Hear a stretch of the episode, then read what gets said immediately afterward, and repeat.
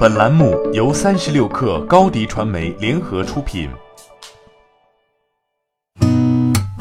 八点一刻，听互联网圈的新鲜事儿。今天是二零一九年七月十六号，星期二。您好，我是金盛。快手昨天公布了在游戏直播方面的相关数据，数据显示，快手站内游戏直播移动端日活跃用户超三千五百万。游戏视频用户总日活达五千六百万，快手游戏直播移动端日活三千五百万，这个数据早已超过斗鱼、虎牙等游戏直播平台。根据 Quest Mobile 数据显示，截至二零一九年六月五号，斗鱼的日活数为一千五百万，虎牙的日活数为一千一百万，也就是说，二者的日活数相加还不敌快手。由此看来，游戏直播并不像有些声音看衰的那样，它仍然是一个优质的流量阵地。据彭博报道，网易将在未来几周内为旗下教育业务网易有道秘密提交美国 IPO 申请，募资规模在三亿美元以上。三十六氪就此向网易有道求证，对方表示对市场传闻不予置评。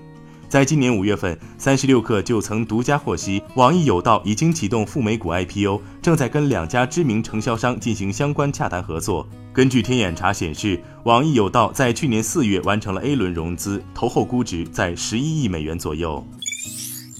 小鹏汽车昨天回应老车主退车事件称，七月十三号，我们已经做了良性沟通，收集了车主们的合理诉求，反馈给高层。车主们也表示理解，希望双方能够得出一个都能满意并且合理合法的解决方案。此前有消息称，七月十三号有大量小鹏汽车车主赴小鹏汽车总部维权。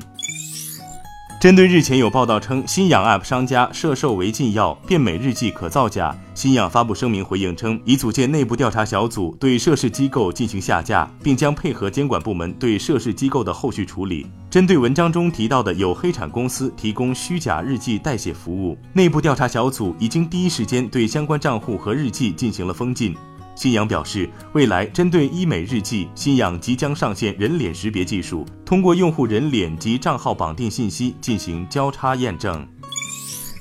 此前，晚点 Late Post 报道称，每日优先便利柜业务每日优先便利购已暂停主动扩张，CEO 李样转任每日优先生鲜电商主业务华东区负责人。对此，每日优先回应称，不存在停滞拓展。去年底，配合公司区域化战略，每日优先便利购业务并入各大区进行运营。目前，各大区正在进行智能货柜对此前开放货柜的替换升级，同步处于稳步扩张状态。北京地区便利购业务 Q 二已经开始实现盈利。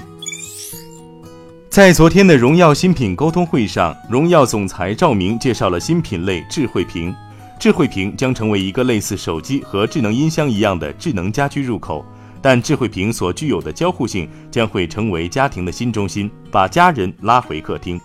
在技术上，它将和荣耀其余产品的生态整合在一起，具备强大的处理能力，且未来会进行不断升级迭代。但荣耀智慧屏将不会生产具体的内容，未来不设太高的销量任务。首款荣耀智慧屏新品类产品将在八月上旬正式发布，届时将透露具体的产品细节。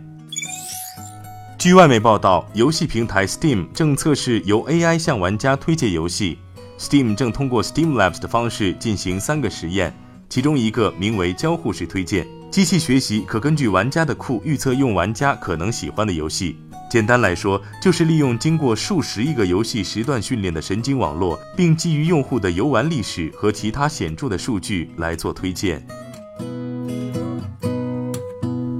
好，今天咱们就先聊到这儿。编辑崔彦东，我是金盛，八点一刻，咱们明天见。